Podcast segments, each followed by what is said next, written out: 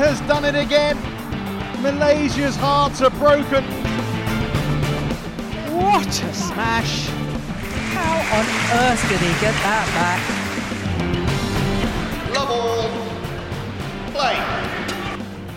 Herzlich willkommen, neue Folge Shuttle Talk, neues Equipment auch bei uns. Ich hoffe, die Soundqualität wird jetzt noch ein Stückchen besser und es wird noch ein größerer Genuss, uns heute zuzuhören beim Fachsimpeln über ja, alles rund um den Badmintonsport. Auch wieder an meiner Seite Kai Schäfer. Hi Kai, Ja. Servus. Klar und deutlich heute. Oh, ich, bin, ich, bin begeistert. ich bin selber schon ganz gespannt, uns dann äh, uns zu hören mit dem ganzen tollen Equipment.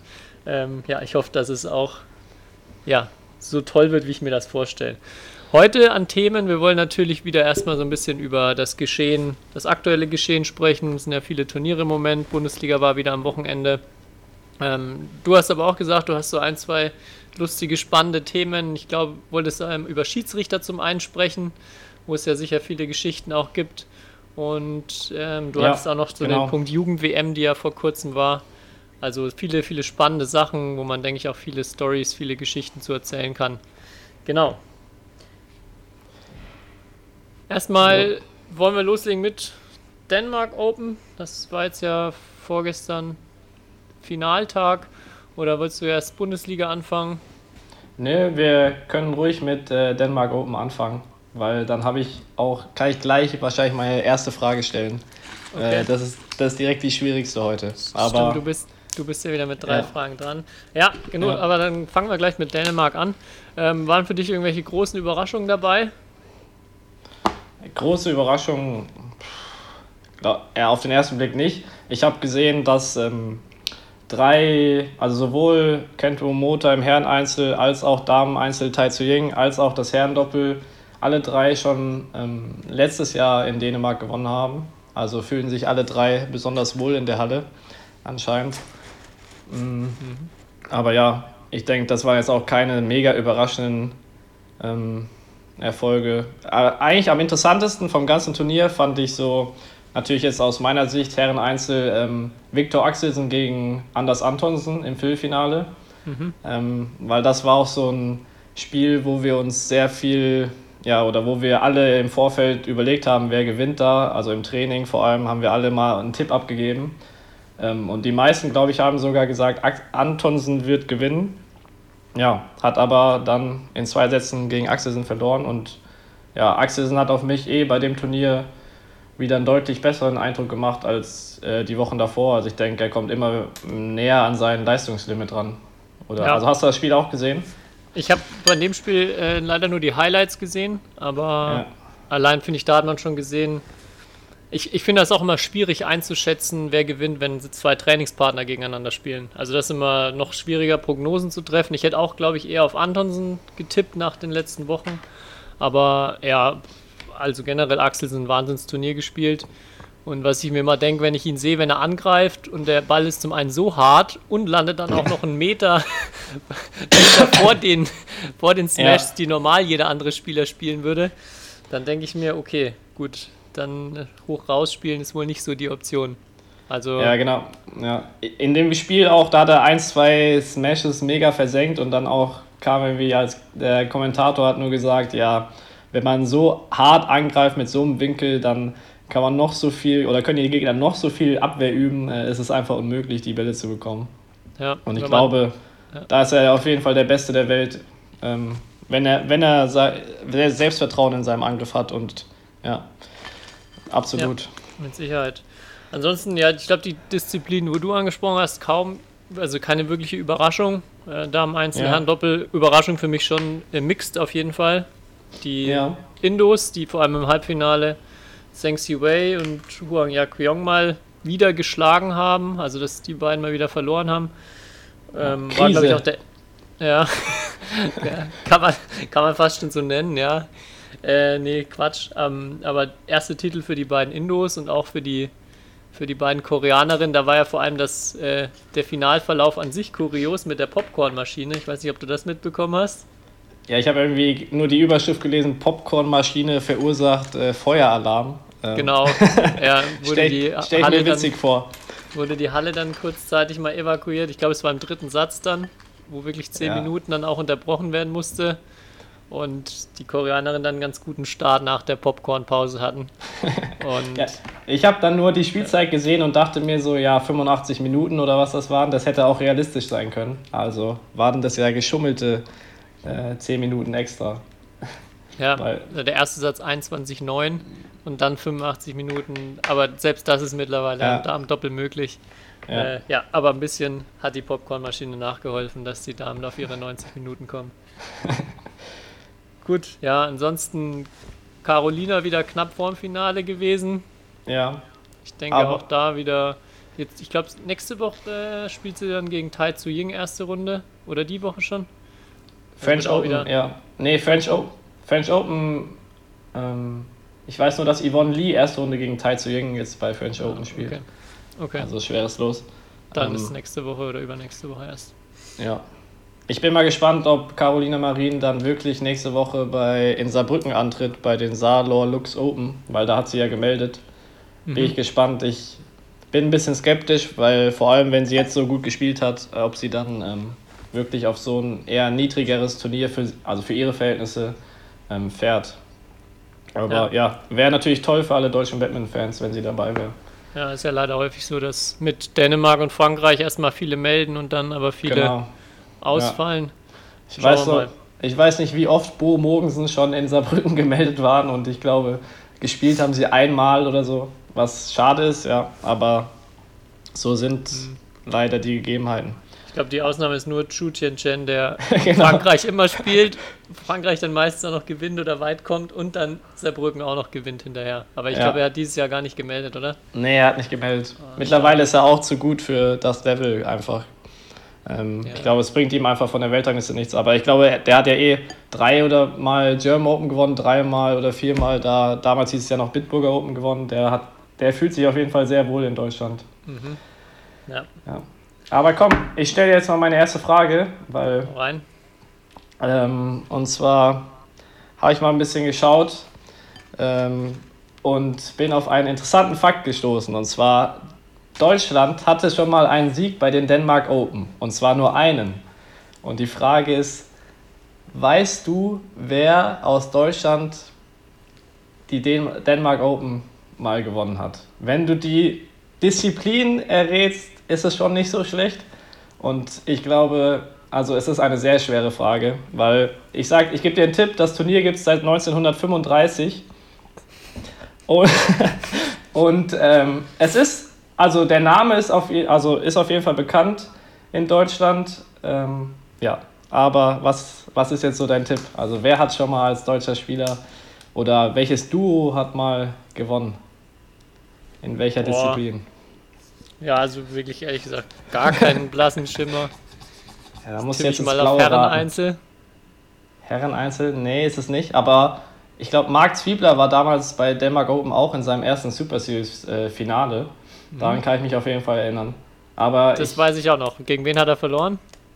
oh, gegen Indonesien. Ja? Tommy Sugiato. Nope. Ah, Simon Taufik Hidayat. Ah, Mann. Ja, gut. Aber ich stelle ja heute die Fragen. Ja, scheiße. Das hätte ich gewusst. Nee, ähm, absolut keine Ahnung. Auch keine Ahnung, Also- welche Disziplinen. Aber eigentlich, wir waren ja eben bei Marc. Deswegen, es war im Mixed. Es war 1972. Jetzt denkt man, boah, also da waren wir beide natürlich noch nicht auf, äh, auf, auf der Welt. Aber ich habe den Namen des Herren auf jeden Fall schon mal verloren. Äh, was heißt verloren? Äh, gehört. Und zwar ist es Wolfgang Bochow Mhm. und Marie-Louise Wackerau.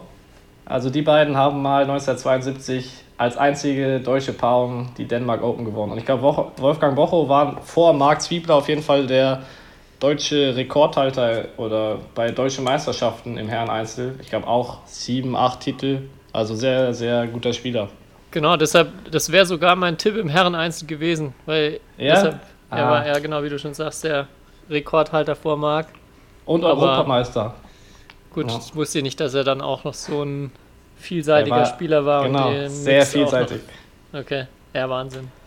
Aber ja, irgendwie Dänemark 50 Siege und Deutschland hat einen Sieg bei den Denmark Open. Ja, Aber vielleicht- Heim Heimvorteil macht schon immer viel aus. Ne? Genau, genau. Da kommen noch ein paar dazu. nächstes Okay. Jahr dann. Gut, ja, ich hoffe, dass du es bei den Fragen 2 und 3 ein bisschen netter mit mir meinst. Ja, genau, die War jetzt die war jetzt, die war jetzt, um dich bloßzustellen und dann Okay, äh, die nächsten wären einfacher. gut. Ja. Weiter geht's Bundesliga, Einzelspieltag. Ähm, ich glaube, wenn ich so ein bisschen an, an unsere erste Folge zurückdenke, um, ohne jetzt Bonn Unrecht tun zu wollen, mein Mei also mein Meistertipp mit Bonn, das muss ich glaube ich doch ein bisschen revidieren. weil Warum? Ich, weil ich Bischmisheim schon echt ja, sehr, sehr stark sehe und jetzt auch nicht so die Probleme für sie sehe, sich da in der Liga durchzusetzen. Ja. Mhm. Also Aber Bonn ich glaube trotzdem, ja, weiter dran, dass Bonn dabei, auf jeden ja. Fall in die Final Force kommt. Aber ja, ja.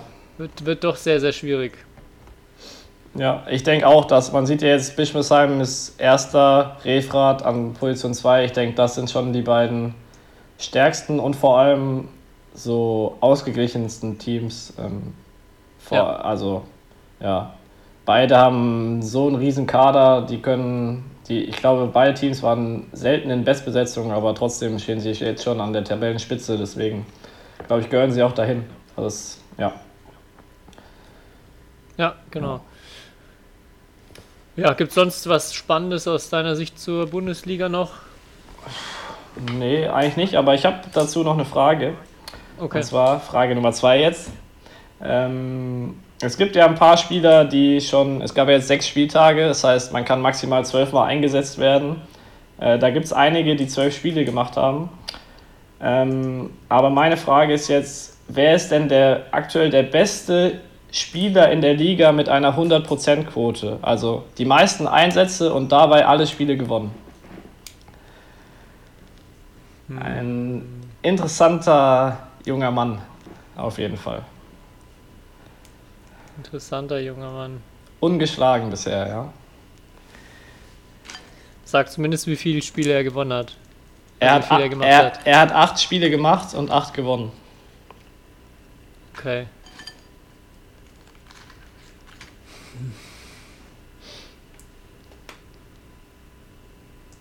Und mehr Siege haben nur Daniel Nikolov, Max Weißkirchen und Peter Briggs, aber die haben alle zwölf bzw. elf Einsätze, also keine 100%. Und er kommt dann direkt danach mit acht von acht Siegen. Okay, wer mich. Ich habe echt erstmal jetzt keine Ahnung, wo, wobei ich äh, gutes Gefühl habe, wer sehr viel Einzel gewonnen hat, ist Ned Nguyen. Und Das der vielleicht noch gut. und der vielleicht noch zwei Doppel gespielt hat.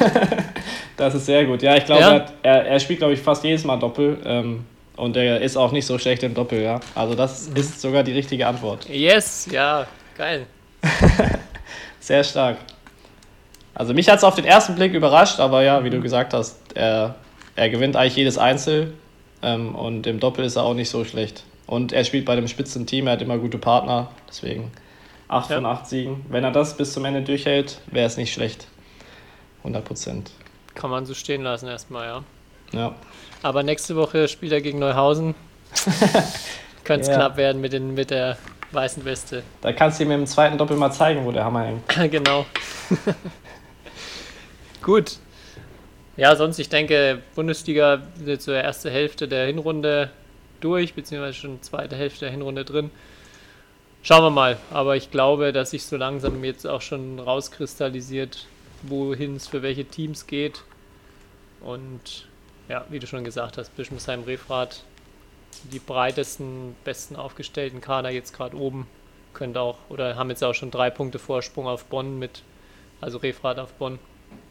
Ja. Könnte jetzt erstmal auch so bleiben. Gut, du Ja. wolltest über Schiedsrichter sprechen.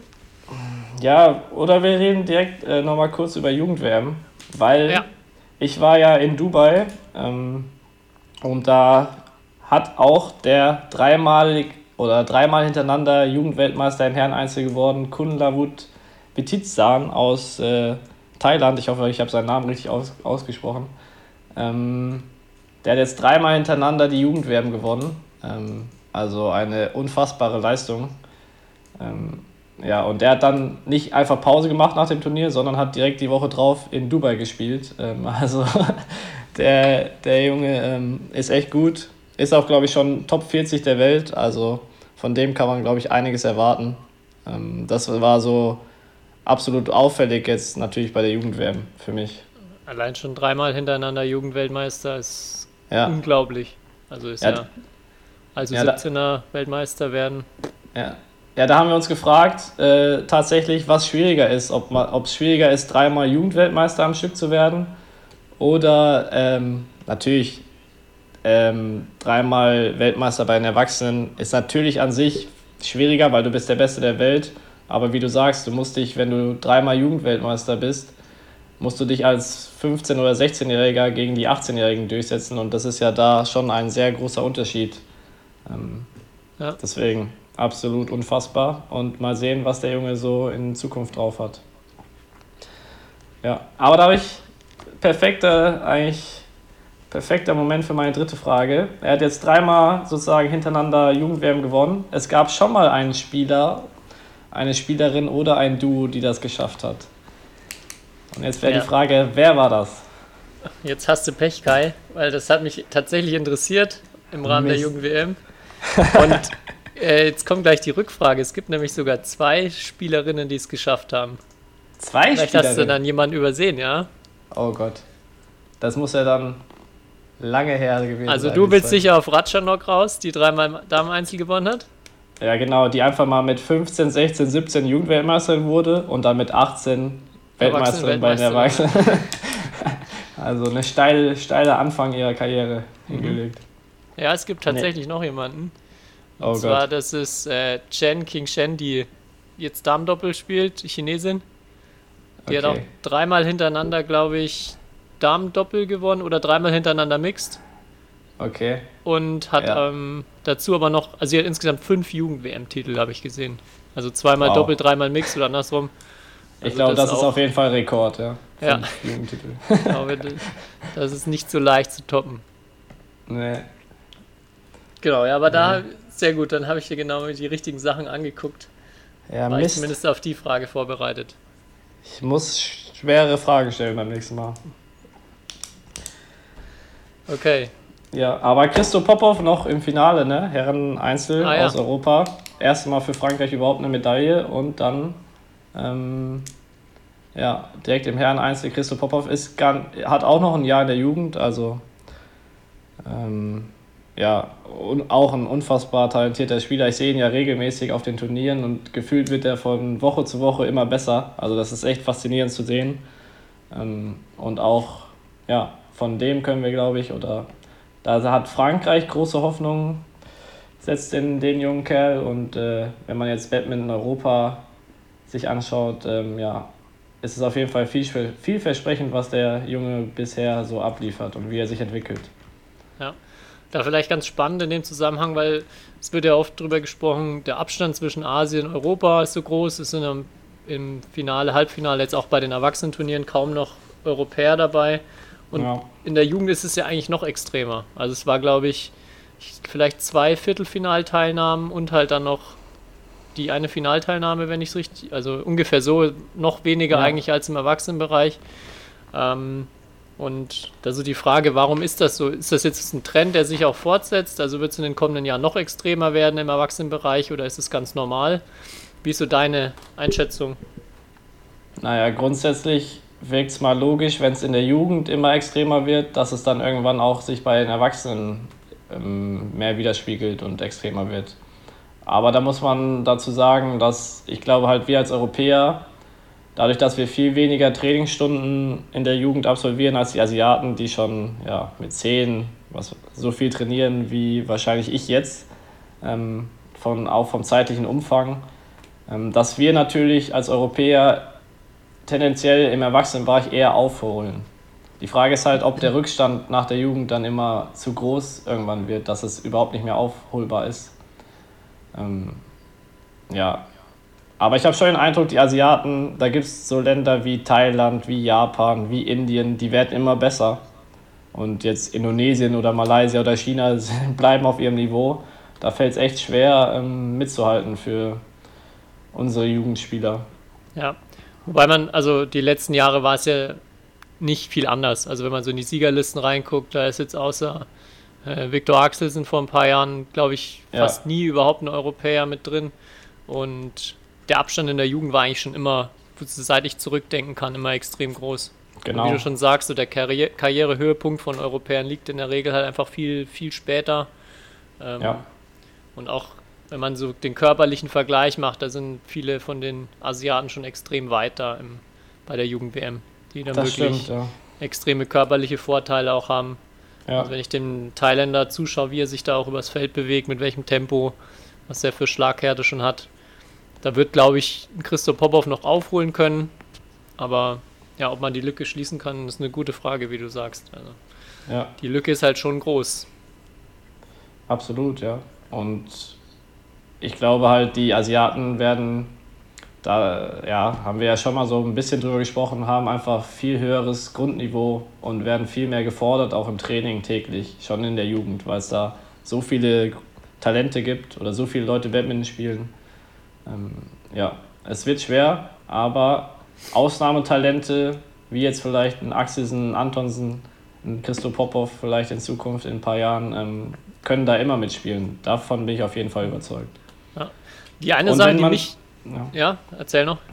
Ja, genau. Also, wenn ich jetzt zum Beispiel an Carolina Marin zurückdenke, klar, die wurde Jugend-Europameisterin, aber bei der Jugend-WM hat sie auf jeden Fall keine Medaille geholt und ja, ihre Karriere danach war jetzt nicht so schlecht. Also, man kann da noch einiges aufholen, auch ähm, Ja. nach der Jugend.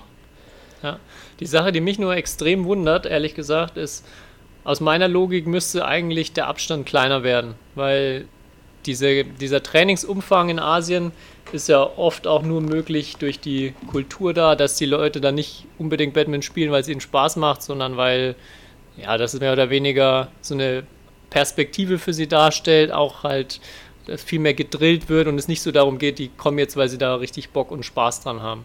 Und ich eigentlich ja schon so das Gefühl habe, dass auch das in, jetzt in Ländern sogar wie China mehr in die Richtung geht, dass Leute ein bisschen eigenständiger auch werden und auch ähm, ja, verschiedene mehr Perspektiven, mehr Möglichkeiten haben.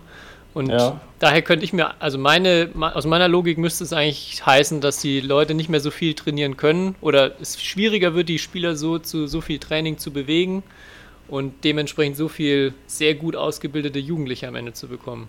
Aber das, was sich dann da zeigt, äh, wie du schon sagst, eigentlich in allen Ländern gibt es jetzt auf einmal so gute äh, Nachwuchsspieler, wo ich mich frage, hm, scheint, scheint dann vielleicht doch nicht so zu stimmen oder irgendwo ein Trugschluss zu bestehen.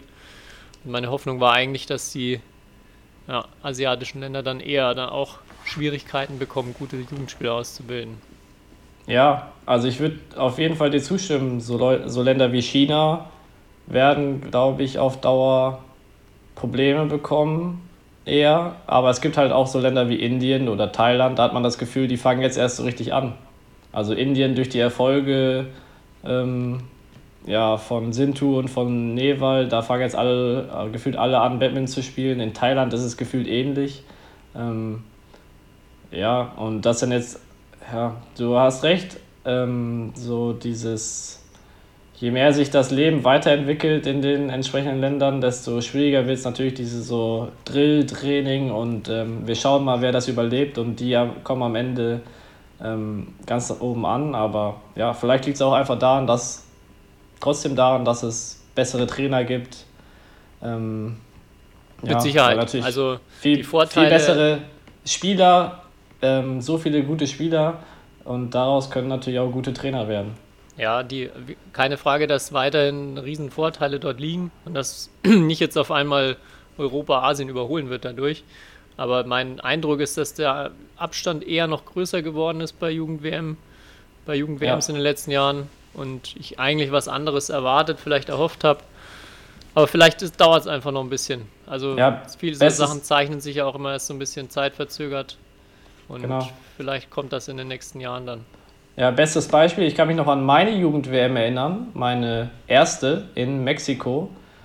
Ähm, und da war, hatten wir allein in Deutschland in vier Disziplinen eine Viertelfinalteilnahme und mit Max Schwenger und Isabel Hertrich ähm, auch die einzige oder die bisher einzige Medaille für den DBV im Mixed. Also ja, da hat allein Deutschland viermal Viertelfinale, natürlich im Herreneinzel nicht, da war ich verantwortlich. Aber ja, ähm, ja, war da war ich ja noch nicht ähm, ältest, älterer Jahrgang in 19. Okay. Ähm, aber ja, das war, da sieht man ja, und ich glaube, Dänemark hatte da auch total viele Viertelfinalteilnahmen. Das war auch die WM, glaub, äh, die Axelsen gewonnen hat. Ja, vielleicht hatte da einfach Asien einen schwachen Jahrgang oder, also ich kann mich nur an das Beispiel erinnern, das war, da war auf jeden Fall Europa sehr, sehr stark und man hatte das Gefühl, Europa ist fast stärker als Asien. Und jetzt mhm. sieht es, wie du sagst, anders aus. Ja. Gut, ja, kann man nur schauen, warten, was so die nächsten Jahre passiert, aber.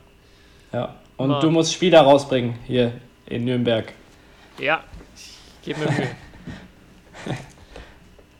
Der erste okay. Jugendweltmeister aus Nürnberg. Hätte ich nichts dagegen. okay. Dann, du hattest ja noch ein Thema, was, wo du gerne noch drüber sprechen wolltest, wo du noch ein paar lustige Geschichten auch auf Lager hast. Ähm, ja, irgendwie kam mir letztes so einfach in den Sinn. Ähm, wir reden ja sehr viel über Spieler und so weiter, aber es gibt ja natürlich auch noch andere Menschen, die an so einem Batman-Spiel beteiligt sind und das sind Schiedsrichter. Und da sind natürlich auch, gibt es ein paar witzige oder kuriose Geschichten und ich glaube, du hast ja gesagt, du hast da auch eine auf Lager von äh, einer deutschen Rangliste, die ich noch gar nicht kenne, glaube ich. Mhm. Ähm, ja, ja, erstmal erstmal vornweg, also äh, da gibt es sehr viele lustige Geschichten und als Spieler ist man natürlich ganz oft immer am Schimpfen über Schiedsrichter, aber ich habe äh, für meinen Verein vor zwei Jahren erst selber den, den Schein abgelegt, den Schirischein abgelegt.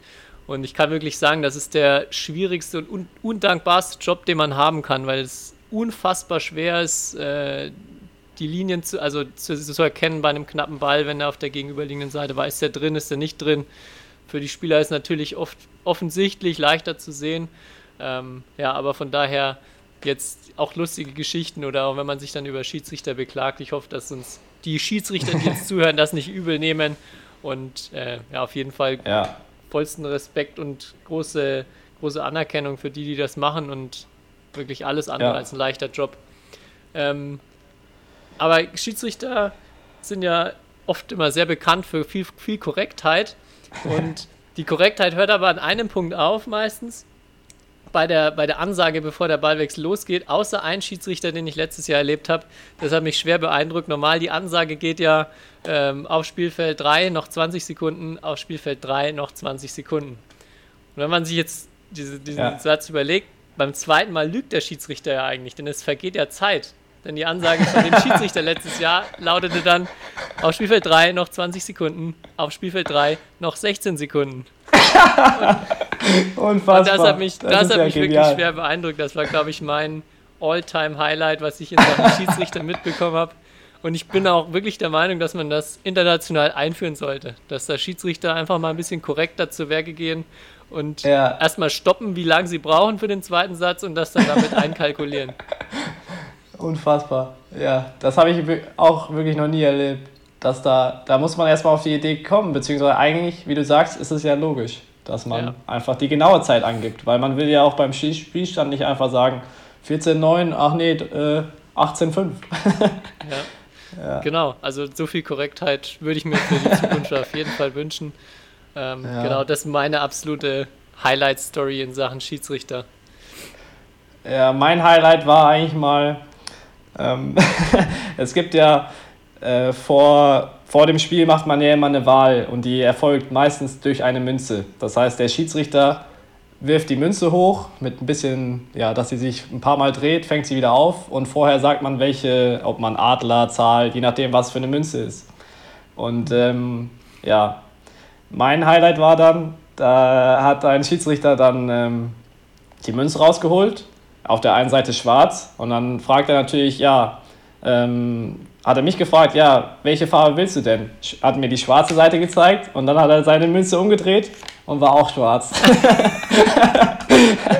also oh, ja. war, es, war es eine Münze mit zwei identischen Farben. Geil. Ähm, und dann ist er total hektisch geworden. Ich weiß nicht, ob, es sein, ob er das erste Mal so eine Wahl gemacht hat. Jedenfalls äh, hatten wir dann ein Problem, weil wir hatten ähm, ja, äh, keine Münze mit zwei unterschiedlichen Farben. Und dann, ja, haben wir das Problem aber irgendwie gelöst. Er hat dann vom Aufsteigrichter die Münze bekommen und ja, dann äh, konnten wir die Wahl durchführen. Aber das war eine sehr witzige äh, Situation, aber ja, in so Situationen müssen dann alle lachen. Also der Schiedsrichter, dem war es am unangenehmsten, aber wir Spieler, wir fanden es einfach nur witzig. Beim, beim Münzhof hatte ich auch mal was Lustiges und zwar auch, ich hatte, keine Ahnung, ich habe Kopf oder Zahl genommen, er wirft, ähm, deckt auf und das ist genau das, was ich nicht genommen habe. Ich hatte, glaube ich, Kopf, er deckt auf, es ist Zahl, er schaut mich an, Kopf, was willst du? Und ich war so, so verwirrt in dem Moment und so, und dann habe ich einfach irgendwas genommen und habe so gar nicht gecheckt, äh, was, ist doch Zahl. Also auch ein sehr amüsanter Moment. Ich glaube, der Gegner hat gar nicht drauf geguckt, sondern hat dem Schiri blind vertraut. Oh. Und ja, habe ich äh, Ob direkt Profit, so. Profit Ja. geschlagen aus der Situation. Ja. Ja, ich hätte ja direkt ein Protest. Moment. da. ja. Ja. Nee, aber allgemein, es gibt ja verschiedene Typen so von Schiedsrichtern irgendwie. Klar, die und ähm, die meisten sind ja alle total nett, weil, wie du ja am Anfang schon gesagt hast, äh, wer oder was, da muss man sich ja schon die Frage stellen, es gibt nicht so viele Leute, die sich da freiwillig ein paar Tage für sehr, sehr wenig Geld ähm, in die Halle stellen und ähm, ja, Leuten zuschauen, wie sie Badminton spielen. Ähm, Ja. Und deswegen, dann in der Regel auch immer nur Schuld an einem sind. Also man genau, wird ja nie gelobt als Schiedsrichter. Von daher jetzt Ja. auch mal, ich glaube, von unserer beider Seite großes Lob an alle Top-Schiedsrichter draußen, die, wie du schon sagst, da die Zeit investieren und natürlich ein wichtiger Bestandteil der Spiele sind, äh, der Ja. Turniere sind. Und ähm, ja, ein großes Dank, großer Dank von uns an die ganzen Schiedsrichter, Linienrichter, die große Turniere überhaupt erst möglich machen. Ja, Ja, genau, aber du warst bei Oh. den Schiedsrichtertypen. Welche, welche Typen kommen dir in den Sinn? Boah, da gibt es natürlich so einige. Es gibt natürlich die ja, überkorrekten, so wie du jetzt mit denen vielleicht das beste Beispiel mit den Sekunden. Also, ähm, dass er ja immer sehr, sehr korrekt. Äh, es gibt natürlich die autoritären Typen. Ähm, dann gibt es aber auch ein paar Fälle, wo man weiß, ja, so, vor allem als Aufschlagrichter, ich finde, als Aufschlagrichter zeigt sich der wahre Charakter eines ähm, Schiedsrichters. So, wenn es dann 19 beide steht im Doppel und es kommt ein langer Au oder ein Flicksurf, also ein langer Aufschlag, und ob der dann abgepfiffen wird oder nicht, da braucht man erstens ein bisschen Mut als Schiedsrichter, weil in so einer Situation irgendwie einen Aufschlag abzupfeifen ist natürlich ja, äh, sehr emotional. Oder man braucht einfach ein äh, ja, hohes Geltungsbewusstsein, also oder ein bisschen den Drang zur Selbstdarstellung, dass man sich dann in so einer Situation in den Mittelpunkt stellt. Und da gibt's, hat man den Eindruck auch so ein paar Schiedsrichter, die damit gerne spielen. Hm, Ich habe vor ein paar Jahren auch mal der Herren Einzel lief über eine Stunde schon, Wahnsinnsmatch, stand 19-20 im dritten Satz und der, der Spieler macht im Einzel einen, einen äh, kurzen Rückhandaufschlag, wie er ihn schon davor 70 Minuten die ganze Zeit gemacht hat und plötzlich wird er abgepfiffen und er verliert das Spiel. Das war auch so ein Moment, Ja. wo ich mir gedacht habe, also das kann doch jetzt nicht wahr sein. Aber gut. Mein, meine, meine witzigste Szene, wo ich dann denken muss, das war mal bei der Jugend-DM, war, glaube ich, ein deutscher Schiedsrichter. Ähm, und da stand es 29 beide im ersten Satz. Und ähm, ich weiß gar nicht, wer es war. Auf jeden Fall, der eine Spieler schlägt auf, der andere nimmt an und auf einmal hört man nur Fold Receiver. Also bei 29 beide hat er ihm einen Receiver Fold, also er wäre zu früh losgelaufen. Das Problem ist, leider ist der Ton von dem Video mit, der, mit dem Video sozusagen nicht ganz synchron, deswegen kann man es nicht wirklich erkennen, ob er wirklich zu früh losläuft oder nicht. Okay. Aber ja, auch eine bittere, bittere Art, einen Satz oder ein Match zu verlieren bei 29 Das- beide mit einem Annahme, hart, ja. Annahmefehler. Ja, ich, also ich weiß noch bei Jugendturnieren damals, wo noch viele Schiedsrichter, glaube ich, neu sind oder gerade erst ihre ersten Einsätze haben. Da gibt es schon auch immer skurrile Geschichten. Da erinnere ich mich an Zitate wie äh, Schiedsrichter gibt den Ball aus, Spieler sagt, nee, der war doch drin. So, ach so, war nur ein Vorschlag. Das ist auch, auch wenn ihn ein Satz, der sich bei mir eingebrannt hat, den fand ich auch sehr schön. Ja. Ich, wir hatten letztes Mal einen Fall in der Bundesliga tatsächlich. Name des Schiedsrichters fällt mir nicht ein oder weiß ich gar nicht. Ähm, ist auch nicht so wichtig. Auf jeden Fall haben wir Doppel gespielt. Und ich habe mit meinem Partner Roman Zirnwald gespielt.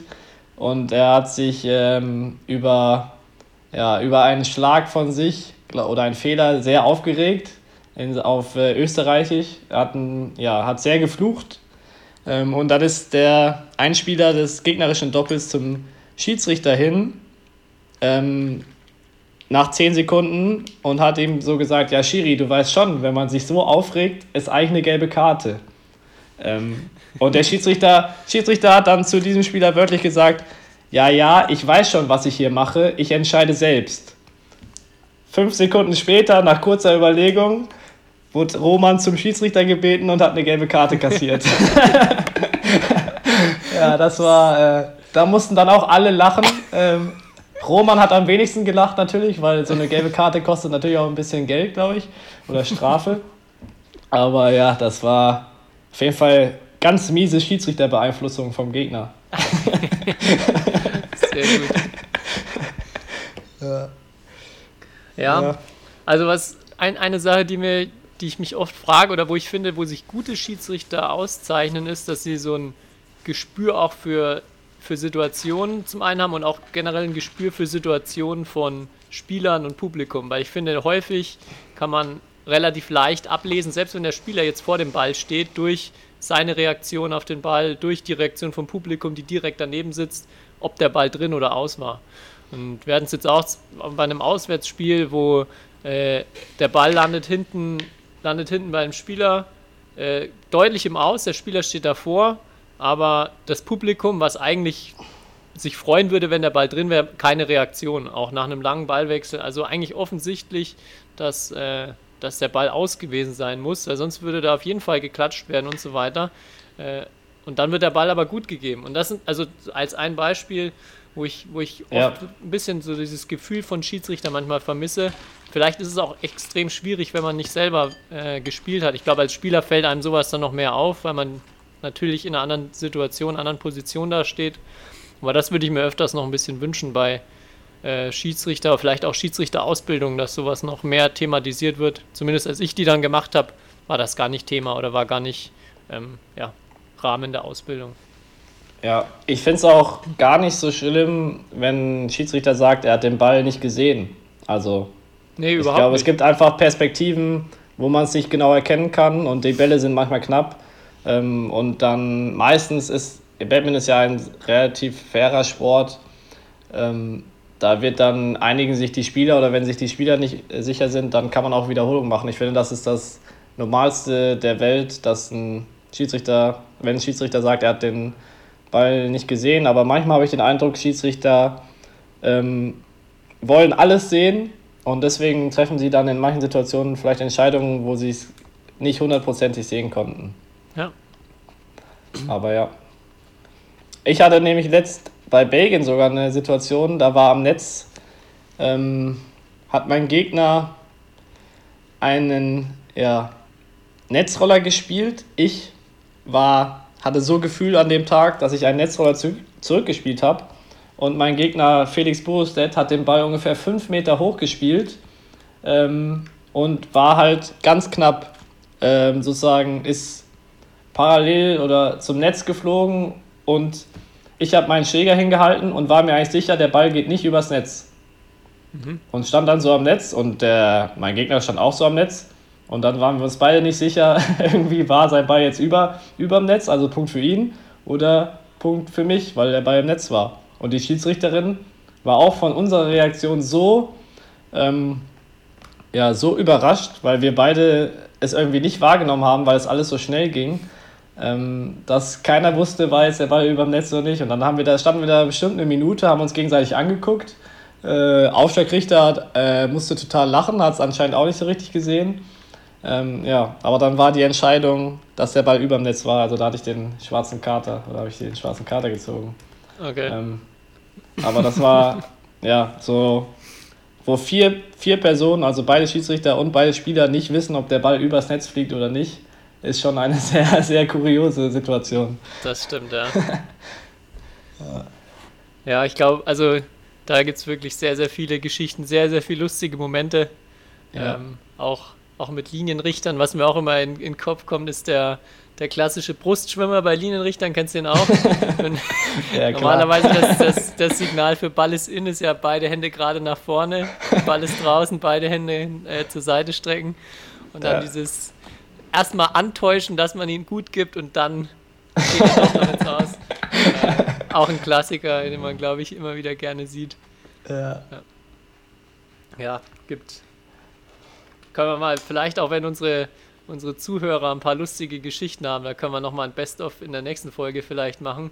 Also schreibt Genau. uns gerne eure Highlights in Sachen Schiedsrichter, Linienrichter, generell lustige Situationen, Entscheidungen auf dem Feld. Ich glaube, da habt ihr auch noch extrem viel Gutes beizusteuern und tolle Stories am Start. Also schickt sie uns gerne, dann gibt es da nochmal ein kleines Best-of zum Start der nächsten Folge.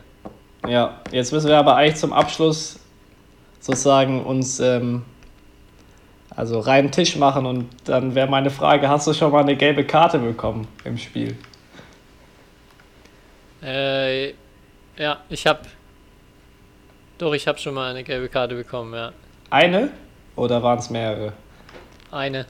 Oh, da siehst du, da bist du besser als ich, weil ich glaube, ich habe leider, und ich weiß natürlich nicht wie, weil ich kann alle nicht verstehen und ich bin ja ein total fairer Spieler, aber ich habe, ich habe glaube ich, schon eine in der Bundesliga und ja, dieses Jahr schon zwei gelbe Karten auf internationalen Turnieren äh, kassiert.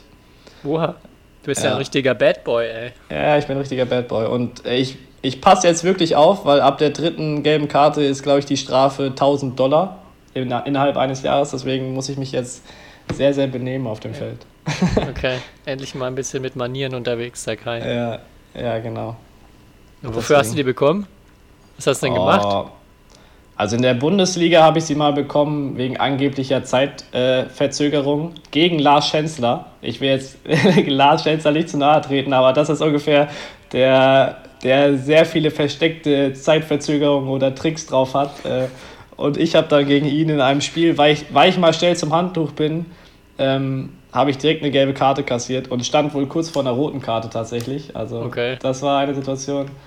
Ähm, ja, und äh, ja, einmal bei French Open habe ich, nee, nicht bei, bei Orléans, also bei dem Turnier in Orléans in Frankreich, habe ich einmal den Schläger geworfen, so nach oben, aus äh, totaler Fassungslosigkeit, weil gefühlt die Linienrichterin zum dritten Mal einen Ball drin gegeben hat, den ich sagen würde, der war aus. Deswegen, da habe ich mich einfach, da war ich erstens fassungslos und habe den Schläger so über mich nach hinten so ja, zwei Meter in die Luft und da habe ich dann direkt eine gelbe Karte kassiert. Ähm, ja, Schläger werfen ist natürlich nicht erlaubt, deswegen war die vielleicht auch korrekt. Und an die dritte kann ich mich gar nicht mehr erinnern. Okay. Aber bist Ja. jetzt auf jeden Fall angezählt für die Saison. Genau, aber ich habe niemanden beleidigt oder sonst was. Ja. wenn du noch eine kriegst, dann machen wir hier über den Podcast Crowdfunding für die 1000 Euro. ja, genau. O ja, oder, Oder die Leute so, sollen die Vorschläge einschicken, wie du Genau. deine dritte gelbe Karte kriegen sollst. wenn sie Genau. denn das Geld dafür spenden. Das fände ich auch eine also sehr, sehr schöne wir sammeln, sehr, sehr schöne wir sammeln, genau, wir sammeln 1000 Euro und dann habe ich einen Freifahrtschein und äh, unsere Zuhörer dürfen entscheiden, was ich mache. Und, das glaube ich, das, das nehme ich mir jetzt mal als Aufgabe mit für die nächste Folge, so die Top 3, wie du dir eine gelbe Karte einsammeln könntest. Dann mache ich immer ein paar, sammle ich immer ein paar Ideen und Ja. dann sage ich dir die Vorschläge, wie du, was für Chancen und Möglichkeiten du hast. Okay, Sehr perfekt. gut. Ja, war nochmal jetzt ein Top-Thema, Schiedsrichter. Können wir Ja. bestimmt nochmal, wie gesagt, nächste Woche kommen wir ja nochmal drauf, wenn wir ein paar coole Geschichten eingeschickt bekommen. Und ja, sonst haben wir, glaube ich, alles so an Themen abgedeckt. Reicht für heute oder hast du noch was? Nee, ich habe nichts mehr. Ich, Gut, müssen wir jetzt mal Schluss machen, weil ich möchte mir jetzt die Soundqualität erstmal selber anhören. Ich bin so gespannt. Wenn ich jetzt Oh enttäuscht werde, dann das wäre ein harter Schlag. Nee, aber wird äh, ja, ich hoffe, Folge hat wieder Vielleicht gefallen. ja, die Leute denken jetzt, wir nehmen das hier alles nur auf, damit wir uns selber beim Reden zuhören äh, können. Musst du aufpassen. Ja, Aber ja, aber wir sind ja jetzt äh, berühmt, weil ich glaube, wenn jetzt diese Folge online ist, da gibt es ja schon einen Zeitungsartikel in den westfälischen Nachrichten über uns, über unseren Podcast. Deswegen, jetzt sind wir, haben wir die fast schon den Olymp äh, in der Berichterstattung erklommen. Ähm, und jetzt fehlt nur noch ein Bericht in der Bildzeitung wahrscheinlich. Aber dafür müssten wir, glaube ich, hier mehr über die Leute herziehen oder für irgendwelche Skandale sorgen. Okay, können wir mal eine, eine Skandalfolge auch starten. Damit Ja. wir dann auch in die Bild kommen. Okay, das wird dann auch schon eine größere Herausforderung. Okay, Ja, das, das überlege ich mir bis zur nächsten Folge, wie Gut. wir es in die Bildzeitung schaffen. okay. Alles klar. Dann Ja. dir noch eine schöne Woche, Kai. Euch allen auch. Jo. Vielen Dank wieder fürs Zuhören. Und dann hören wir uns zur nächsten Folge. Macht's gut. Ciao. Ciao.